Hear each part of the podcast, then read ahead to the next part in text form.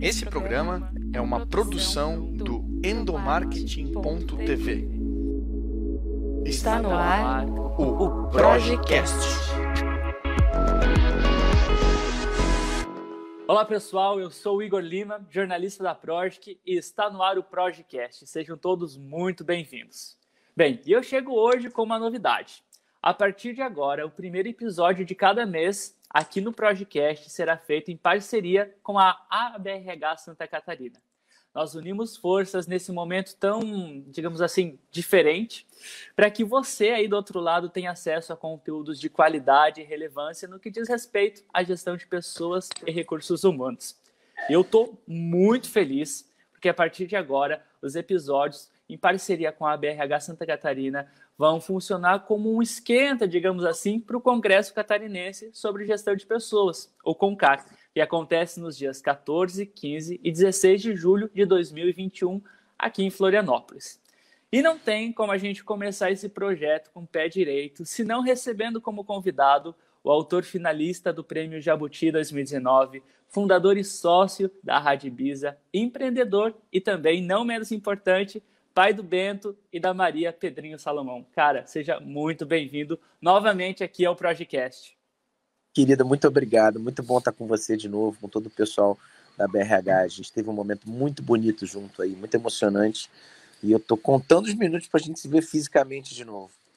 Tomara, cara, mas vai chegar, vai chegar. Até lá a gente vai falando sobre o que, que esse momento doido que a gente está vivendo. Inclusive, eu quero aproveitar aí que a gente está falando que a gente não está se encontrando nesse momento presencialmente, justamente por conta dessa loucura da pandemia mundial que a gente está vivendo, onde a maior recomendação é o isolamento social. Eu acho que é um ponto muito de análise, é muito, um ponto muito importante de análise para esse momento, porque ao mesmo tempo que o isolamento social se tornou meio que regra nos dias atuais, a conexão humana também se faz tão essencial nesse momento, né? Eu arrisco a dizer que se tornou ainda mais essencial justamente nesse período de quarentena. E é essencial porque quando aquela rotina louca que a gente estava acostumado a viver, né, meio que no piloto automático e fazendo as coisas sem olhar ou pensar de fato, né, nisso, com essa pausa aí a gente começou a se dar conta que a gente realmente é um ser humano, que a gente é vulnerável a sentimentos, que a gente tem a necessidade de conviver com as outras pessoas. E Pedrinho, eu queria abrir essa conversa é, querendo saber o seu ponto de vista sobre esse momento que nós estamos vivendo. Você aí que tem um, uma perspectiva de vida nos seus discursos, nos seus livros, até mesmo na tua forma de viver, é, também na forma de empreender, o quão importante e oportuno é esse olhar mais humano nesse momento que nós estamos vivendo? Olha, cara, a primeira coisa que eu queria trazer para reflexão é, é, é, a sua primeira frase, quando você abriu, né? Você falou sobre o isolamento social e o quanto esse isolamento social virou uma regra e o quanto isso tem despertado né, consequências do nosso comportamento atual e que a gente pensa se vai ficar como legado ou não. Queria trazer uma reflexão para um ponto, eu acho que comum para todos nós, o incômodo com o isolamento. Acho que todo mundo se incomodou com o isolamento. Né? A gente se incomodou muito de ter o nosso direito de ir e vir, é, de alguma forma, né, cortado, né, suprido da gente. E a gente começou a pensar em quando a gente sairia desse isolamento. Né? Engraçado é que a gente aqui no Rio de Janeiro, por exemplo, já está saindo do isolamento. Em vários estados, a gente está vendo as pessoas saírem do isolamento vocês aí no Sul começaram o isolamento um pouquinho mais tarde, né, por conta dos números. Mas eu acho que tem, a gente tem que jogar uma luz para um outro tipo de isolamento. Quando a gente diz que a gente vai sair do isolamento e que o mundo vai mudar, esse é um discurso repetido por muita gente. Né? A gente vê muitas pessoas dizerem: ah, o mundo precisava dessa pausa, precisávamos disso. Isso é uma resposta da natureza, do cosmo, do divino. Né? A gente assume a ideia de que fomos incomodados pelo isolamento. Sairemos do isolamento, bem verdade.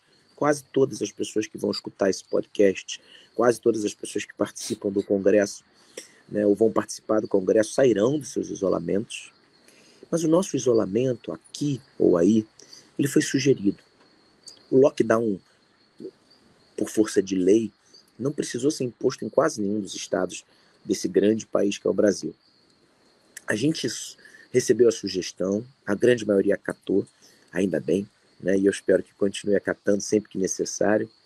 Mas quando a gente sair do nosso isolamento, a gente tem que parar para pensar que um monte de outras pessoas que estão isoladas, não de forma sugestiva, mas de forma compulsória, obrigatória, continuarão nos seus isolamentos. E sabe o que é o pior? Muitas vezes esse isolamento dessas pessoas não é nem social, é emocional. E sabe quem são os causadores? A gente.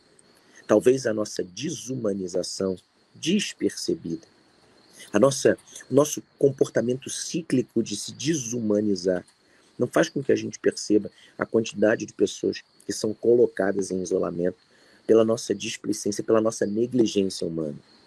Quantas pessoas que passam pela gente, pode ser o porteiro do prédio, o gari, né, o coletor de lixo da rua, o policial da esquina, que não recebe o nosso bom dia, que não recebe a nossa gratidão, que não recebe o nosso sorriso. Pessoas que aos poucos vão vivendo solitárias dentro daquele universo que muitas vezes é o nosso. Quantas vezes a gente recebe pessoas para trabalhar na nossa casa, para cuidar dos nossos filhos e a gente sequer sabe o nome dos filhos, de quem se propõe a cuidar dos nossos filhos. Então, sem perceber, a gente vai deixar um monte de outras pessoas isoladas, a primeira coisa que a gente tem que ter na cabeça é que se o isolamento incomodou a gente, a gente tem que assumir como missão primordial, fundamental, a retirada de outras pessoas do isolamento emocional. Além do isolamento emocional, outras pessoas farão o isolamento social. Esse que a gente fez e que não gostou, mas não por conta da pandemia. Farão porque vivem, por exemplo, isolados por conta da violência doméstica, que inclusive aumentou nesse período. Vivem isolados por conta da falta de saneamento básico. Tem gente que adoraria se isolar em casas, mas que infelizmente não as tem. Pessoas que moram em locais que não tem nem, por exemplo, um vaso sanitário. Quantas crianças estão isoladas dentro de casa, rodeada de adultos, mas com a cara fixada nessa tela que a gente está aproveitando para fazer esse podcast? A pior ausência que pode existir é a ausência com presença. O Karnal tem um livro muito bacana, que é O Dilema do Porco Espinho, em que ele fala a diferença entre solitude e solidão. Muitas vezes a gente sabe viver com o nosso eu, né, com o nosso momento a sós, sabemos lidar com a solitude, mas muitas vezes estamos sós no meio de muita gente. Quantas pessoas idosas, temas das nossas campanhas, das máscaras que usamos, estão isoladas dentro de casa, porque seus filhos, netos, sobrinhos deixaram de olhar para eles porque eles já não produzem, não escutam direito, perderam a sanidade. Então, achar que o mundo vai mudar ou que vai melhorar, porque eu, você, quem está escutando a gente aqui, saiu do isolamento, é uma forma muito simples de não querer enxergar um problema muito maior. Com certeza. Com certeza. Inclusive, Pedrinho, é, isso acho que vem muito de acordo com o bate-papo que a gente teve lá há um ano há um ano no, no Concar, quando eu te entrevistei perguntando sobre felicidade no trabalho. E uma frase que sua que me impactou bastante, que me levou à reflexão e que me leva a refletir até hoje, é que a gente vive a era do amor. Isso porque o coração ele se tornou o maior símbolo de reação nossa. Então, se você está no Instagram e viu uma foto que te agrada, você vai lá e coração. Se está no LinkedIn e compartilhou uma história, o teu feedback de que as pessoas gostaram daquilo é um coração, é reação do amei. Viu no Twitter, por exemplo, uma frase favoritou, é o símbolo de um coração. Eu acho que o coração, nesse momento, ele passa a ser um símbolo muito mais expressivo, porque ele materializa de alguma forma a evolução da espécie. Se antes a gente, os primitivos, valorizavam a força e depois veio até a valorização do intelecto, quando a gente fala de humanidade hoje, a gente fala de amor, de olhar para o próximo como ser humano mesmo. E isso vem sendo refletido não só na sociedade em si, né, como a gente vê aí na materialização do coração nas redes sociais, como também dentro das próprias empresas, que passam a valorizar o colaborador e o indivíduo não só pelo trabalho que ele oferece ou só pelos benefícios que ter ele dentro da empresa vai vai trazer para a empresa, mas também como um ser humano importante para o crescimento da empresa como um todo. Você acha que, Pedrinho, que humanizar o ambiente corporativo ainda é um diferencial competitivo ou já é algo essencial? E quem não tem está ficando muito atrás no que diz respeito à gestão de pessoas. Sem dúvida nenhuma já é um item de série. Não dá para não dá para sair da fábrica, não dá para sair do laboratório, não dá para sair da aceleradora para quem está sendo acelerado, né? Sem, sem essa preocupação original, genuína, né? com, com a liderança emotiva, a liderança pelo amor. O grande problema é que, mesmo já entendendo isso como status quo, já entendendo isso como algo é, fundamental no, no comportamento das, das corporações, a gente ainda encontra resistências. A gente ainda tem alguns quebra-molas que fazem a gente desacelerar né, na chegada ou na conquista desse ideal. É, alguns deles que podem ser falados e que têm impacto, ou que têm pelo menos uma luz sobre por conta da pandemia, né, é o que a gente primeiro entende como, como liderança. Né? Por mais que a gente. É, é legal você ter trazido essa, esse pensamento, esse é um pensamento que eu compartilho no meu segundo livro e falo muito, né? Dou esse exemplo da liderança muscular, depois intelectual, é, que foram as duas que permearam a nossa cabeça, o nosso inconsciente, né? O intelectual vinha com aquela ideia de alguém que tinha estudado numa grande faculdade, né? Naquelas, naquelas da Ivy League lá, Harvard, Cambridge, ternos bem cortados, ficavam no andar mais alto da organização para ficarem próximos de Deus, né? Eu tenho essa essa sensação, eu costumo dizer que é isso, né? O presidente da empresa está sempre no andar mais alto, porque no fundo, no fundo, ele quer ficar próximo da divindade.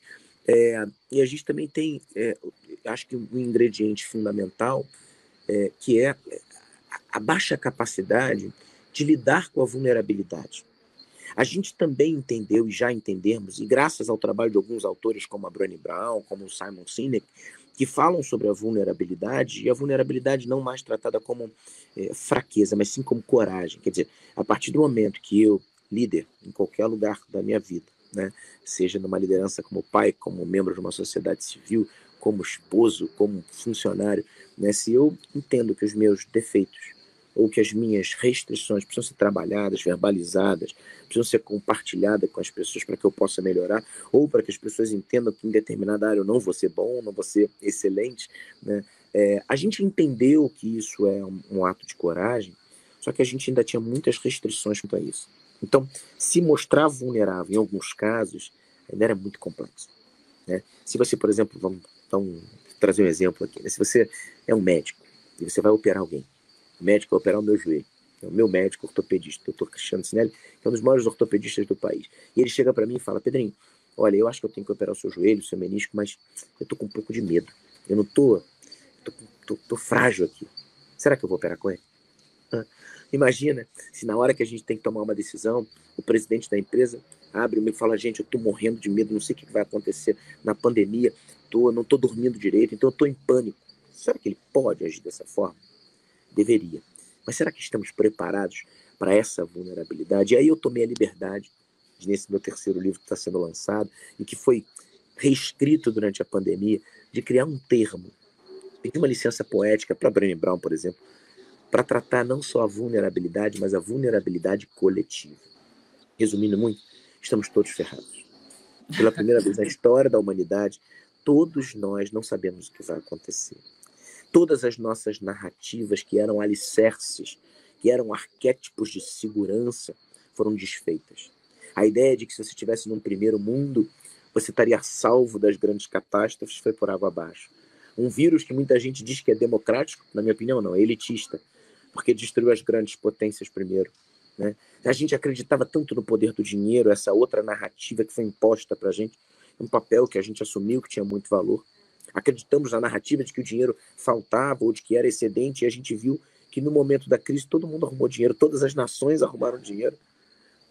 A gente tinha a crença das outras narrativas de que as grandes catástrofes viriam dos grandes acontecimentos, o derretimento das calotas polares, o desmatamento das florestas tropicais, a poluição dos rios. E o que parou a humanidade foi a forma mais insignificante de vida que existe no planeta, o vírus. Então, diante dessa possibilidade de assumirmos a nossa vulnerabilidade, a nossa baixa capacidade de sermos de fato sapientes, porque não sabemos quase nada. É um ponto de inflexão importantíssimo para a gente, de uma vez por todas, mudar o nosso perfil de liderança. A liderança pelo coração, a liderança pelo, pela emoção, que eu tenho falado tanto, ela não pode ser só um projeto de fora para dentro. Eu trago um líder humano para humanizar uma corporação que não tem nos seus valores, na sua estrutura, a humanização. Esse cara não vai conseguir fazer nada. Eu, outro dia, eu me arrisquei a falar de um negócio interessante. A gente ficou tão apegado à ideia de visão, missão, valores, no campo pessoal, propósito, que a gente começou a contratar empresas para dizerem para as nossas empresas qual era o nosso propósito, qual era a nossa missão e a nossa visão. É engraçado quando alguma empresa fala, a gente contratou aqui uma agência de consultoria para encontrar nossa visão, nossa missão. Pô, se você não sabe a sua visão e a sua missão. E aí eu acho que as empresas têm que fazer talvez um refresh nessa história, né? uma reciclagem nessas ideias. Empresas não podem mais ter visão. Empresas precisam ter olhar. Empresas não podem mais ter missão. Não estamos mais numa guerra. A gente precisa ter causa. Empresas não precisam ter valores, precisam ter sentimentos, precisam ter afeto precisam saber como é que vão lidar com emoções, com pessoas que hoje podem lidar com emoções de uma forma completamente diferente de como se podia 30 mil, há 30 anos atrás. Então, eu acho que essa ideia da vulnerabilidade coletiva ela é um bom ponto de partida, de baixo, né? um bom ponto de partida para a gente reconstruir essas relações. Se vamos conseguir ou não, aí é um outro capítulo, uma outra discussão que talvez lá na frente a gente possa avaliar. Não, com certeza. Você sabe, Pedrinho, que no mês de junho nós lançamos lá no blog, no endomarketing.tv, uma série de entrevistas e reportagens falando dos medos, dos medos e angústias dos profissionais nesse momento de quarentena em relação ao trabalho.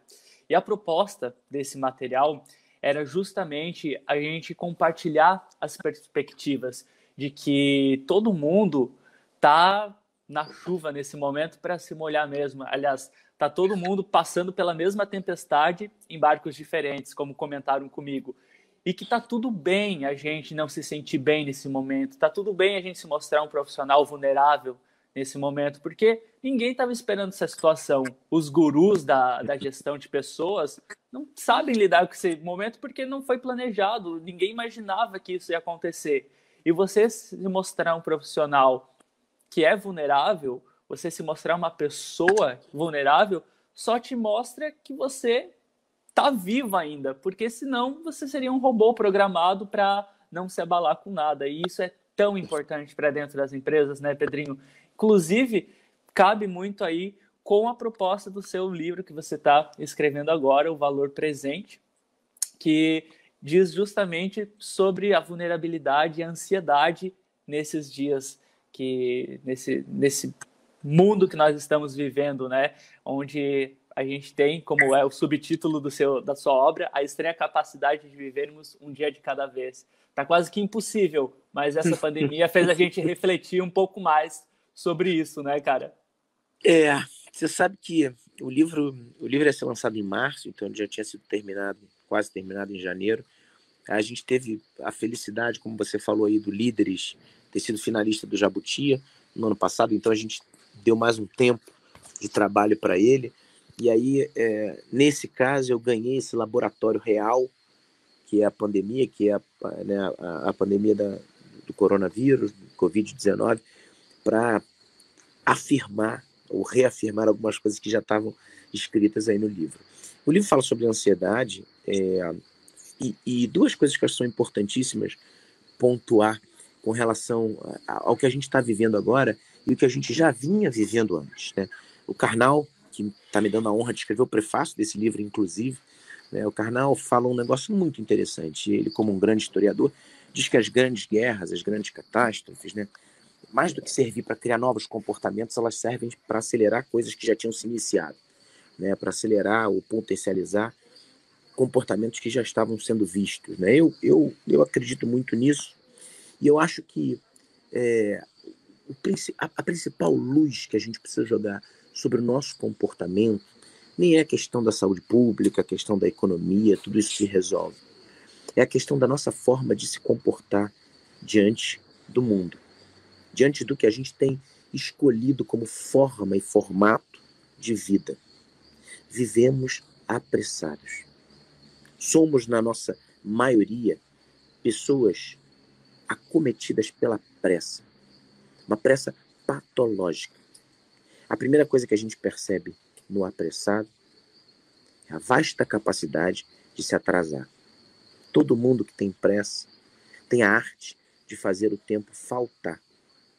E diante da pressa e da falta do tempo, sem perceber, a gente adquire a pior qualidade, a pior característica, que não é uma qualidade, a pior característica que um ser humano pode ter, a pior de todas que ele pode ter para não evoluir, que é o egoísmo. Porque quando a gente é apressado, quando a gente é atrasado, a gente deixa de doar o nosso bem mais precioso, que é justamente o tempo. O bem mais precioso que a gente tem não é aquele que sobra para gente, é aquele que falta para gente. Né? Então, quando a gente está atrasado, a gente chega no meio do processo. A gente chega no meio da reunião, a gente chega no meio da festa, a gente acha que vai chegar com um discurso importante e somos aquele que, na reunião, quando abrimos a boca, jurando que estamos falando alguma coisa incrível, alguém já falou. O apressado, atrasado, é aquele que fica escolhendo atalho. Ele sai de casa sempre com o relógio completamente desregulado com o relógio do planeta e ele abre o aplicativo para escolher o melhor caminho. Só que como o mundo é composto na sua maioria de atrasados, aquele caminho é escolhido por uma grande maioria e aquele caminho vira a pior escolha. O apressado não tem nem tempo de sorrir. Geralmente, ele não consegue sorrir para a vida. Ele é acometido por outros tipos de vírus, como a incapacidade de escutar o que está acontecendo, de ver e observar o que está acontecendo na sua frente, ele se torna um deficiente visual, um deficiente, um deficiente auditivo, e no fim do dia, ele só se preocupou com os checks que ele conseguiu dar, com as coisas que ele conseguiu completar, e várias ficaram no caminho. A gente precisa entender de uma vez por todas que se a gente não tirar a pressa da nossa vida, a gente não vai chegar a lugar nenhum. E quando a gente fala de tirar a pressa, muita gente acha que eu vou começar com um papo de mindset, né? Não, agora vamos fazer o mindfulness, né? Agora vamos reprogramar a mente, vamos falar de detox digital, vamos falar de retiro. Nada disso. Sabe por quê? Porque eu não acredito que o oposto à pressa é a calmaria. Principalmente para viver o mundo que a gente vive. Porque se a gente acreditar que mar calmo faz bom marinheiro, a gente vai morrer afogado, cara. A gente não pode parar nesse mundo que a gente está vivendo. Muita gente confunde a ideia de que pode mudar o mundo com pensamentos positivos e toma a sua vida de oração, de meditação, né? São aquelas pessoas que compartilham as mãozinhas assim, as mãozinhas assim, e acham que estão fazendo um bem danado para a humanidade. Se confundem porque o que muda o mundo não são os pensamentos positivos, são as atitudes positivas. Para mudar o mundo de verdade, eu preciso de atitudes positivas. Então não adianta ficar na minha casa achando que eu vou rezar, apesar de ser um cara de muita fé, eu vou rezar, eu vou orar, eu vou meditar, eu vou fazer um mantra, que as coisas vão melhorar. Pode ser que comecem a melhorar para mim, mas para mudar o mundo eu preciso sair do lugar que eu tô. É aquela fé que não está de mão vazias, que arrasta pessoas. Não adianta sentar na primeira fileira da igreja, nos, domingos, né, nas missas dominicais que eu frequento, ter, saber a missa de cor, mas quando eu saio, eu não tenho nem a capacidade de dar um bom dia para quem fala comigo na rua. Né? Então, fé de mão vazia, pensamentos positivos sozinho, não te leva a lugar nenhum. O oposto da pressa é a velocidade. Com que certeza. a gente precisa ter nesse mundo hoje é velocidade. Só que o veloz, ao contrário do apressado, ele tem como dom maior fazer o tempo sobrar. Ele não se atrasa. E ele faz a maior de todas as caridades que alguém pode fazer no mundo. Ele doa o tempo dele. Ele chega antes, ele escuta tudo, enxerga tudo e não escolhe atalho. Ele escolhe o mesmo caminho, talvez por trajetos diferentes, mas ele não precisa do aplicativo. Ele sabe exatamente que horas ele vai chegar. E aí sobra tempo para sorrir. Podem jogar aí na internet. Procurem fotos do homem mais rápido do mundo. Ele vive sorrindo. Ele dança depois das provas do Bolt, quando termina, ou antes de terminar uma prova, como ele fez agora na última Olimpíada, abriu mão de um recorde quando viu que o canadense estava muito longe dele para sorrir no fim da prova. É uma característica de quem é veloz. Sobrar tempo para gostar, aprender, se encantar com o processo. Se a gente não tiver velocidade, a gente não se adapta ao home office, ao home school, ao home cooking, ao home tudo, a tudo que está acontecendo no mundo. A máscara, tira a máscara, coloca a máscara, passa o gel, não pode, agora espirra. A gente não sabe, se tiver velocidade, esquece, a gente vira dinossauro pré-história. Agora, a velocidade não tem absolutamente nada a ver com a pressa. Então, um comportamento fundamental que a gente precisa observar é o quanto na vida da gente a gente acha muitas vezes que a gente está sendo veloz e a gente está sendo apressado e atrasado. Se a gente não botar a mão na consciência e achar que basta higienizar as nossas mãos com álcool gel, que está tudo resolvido, talvez criemos mentes obesas intelectualmente que não tenham a capacidade de discernir o que é luz do que é fora da lucidez. Não, o que é bom senso e o que foge do bom senso. Estamos vendo todo mundo limpar suas mãos com álcool gel, mas eu adoraria que esse álcool gel penetrasse nas mentes e também limpasse a cabeça das pessoas. Sim, com certeza. Você sabe que eu estava Estou super ansioso para ler esse seu livro aí, para ser lançado. Ansioso. Estou ansioso. Mas justamente porque foi uma coisa que eu evoluí nesse momento de, de quarentena, porque eu, eu sou realmente a personificação desse cara aí agitado e que, que tinha que estar a todo momento com a agenda ocupada. E, e quando eu me, me dei por conta de que eu estava vivendo uma vida apressada, e, e, isso foi agora na quarentena, há três meses, quando começou tudo isso, foi muito difícil no começo. Foi muito difícil eu entender que, que eu viver não é eu estar com a agenda cheia o tempo todo, mas é eu sentir de fato a minha, a minha presença nos lugares, é eu sentir de fato as coisas acontecerem em, ao meu entorno e isso, cara, é me mudou bastante. Está sendo um processo. Não vou dizer para você que eu sou o cara mais tranquilo do mundo, não. Ainda tenho uma ansiedade em relação a certas coisas, mas foi importante essa pausa justamente para eu poder olhar para mim mesmo e olhar mais do que para mim, para as pessoas em minha volta, o que, que elas estão fazendo, como que eu possa crescer e aprender com elas. E, cara, isso está sendo um processo muito significativo para mim. Inclusive, eu estava lendo que você disponibilizou um capítulo aí do, do Valor Presente chamado Pandemia da Humanização. Eu estava lendo ele esses dias, quando eu soube que a gente ia trocar essa conversa. E, e teve uma frase lá que eu dei risada, que é logo no comecinho, que a gente está tão acostumado a falar para o mundo, para o mundo. que eu quero descer. Cara, parou. E agora? para você, cara, quais são suas percepções de que, que a gente vai aprender depois que o mundo voltar a acontecer e como que vai ser esse novo normal? O que, que a gente está aprendendo com esse novo normal? Você sabe que essa foi a frase de verdade assim que eu mais escutei e ela me veio tanto à cabeça quando começou a história do isolamento, né? Todo mundo dizia para o mundo que eu quero descer. O mundo parou porque eu acredito na força das palavras, né?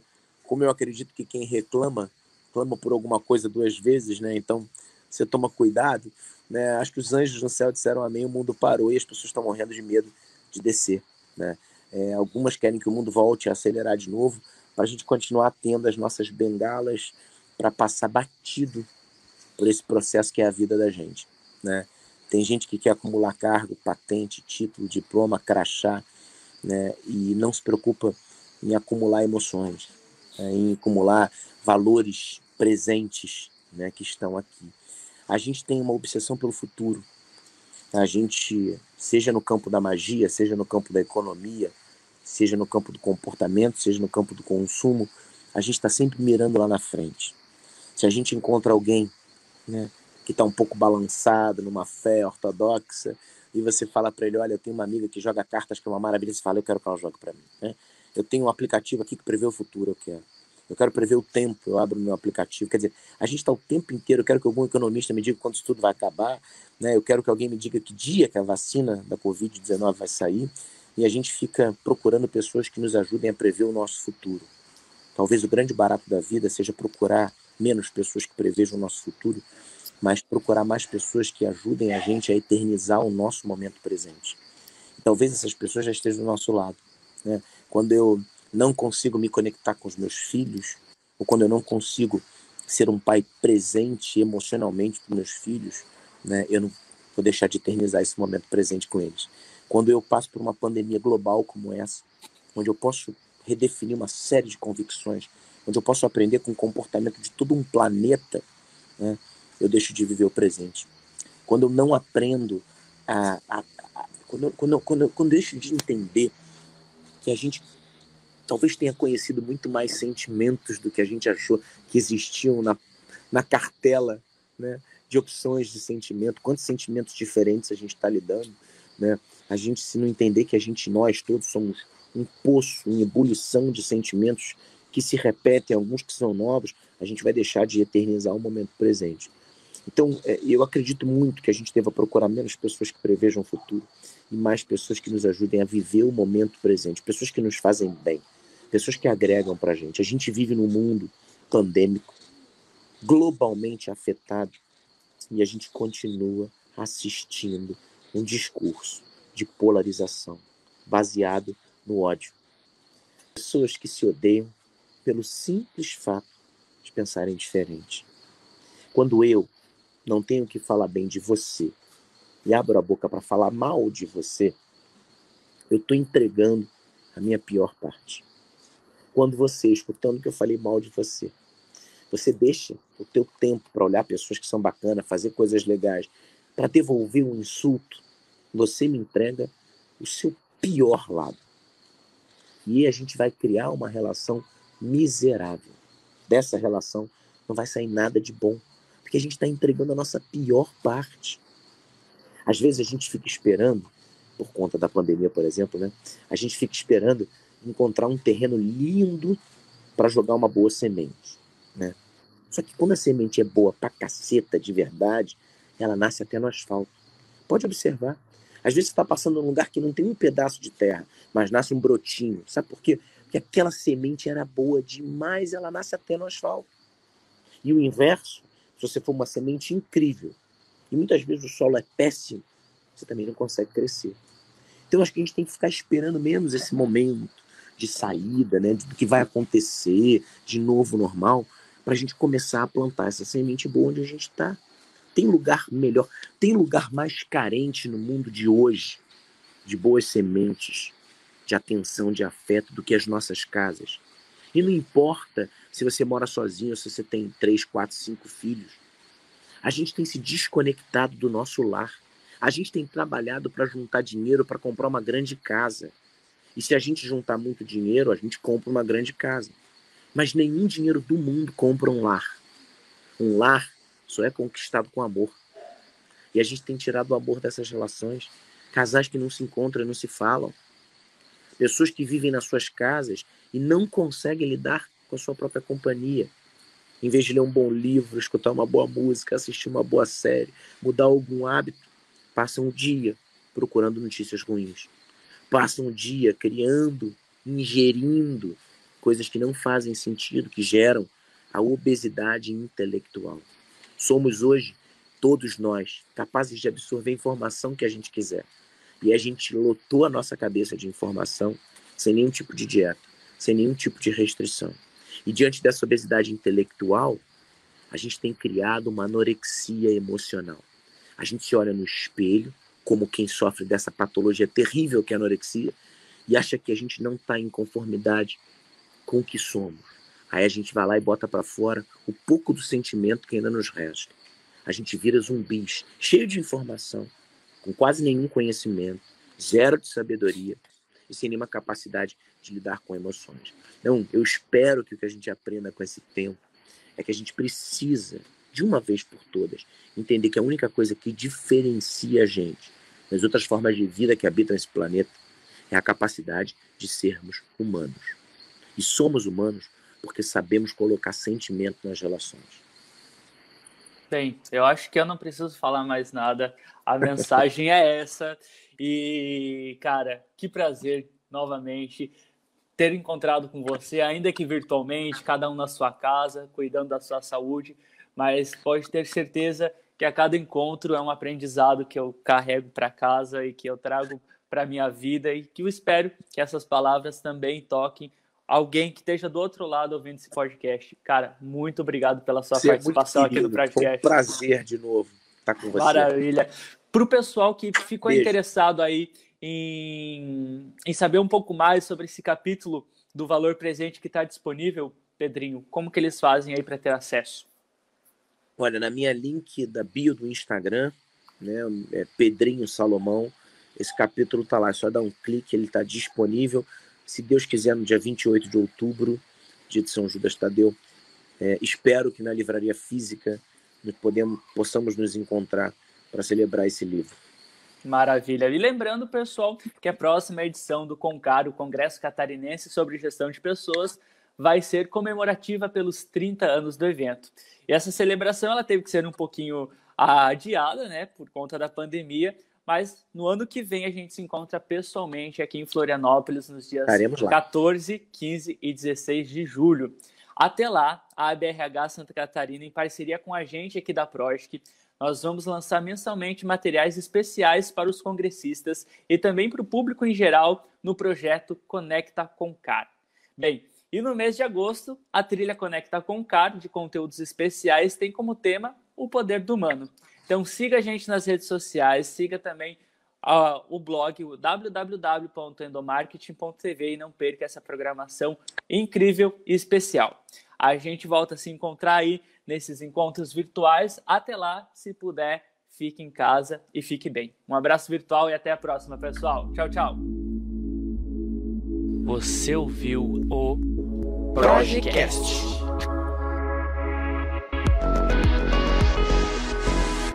Produção e edição Igor Lima.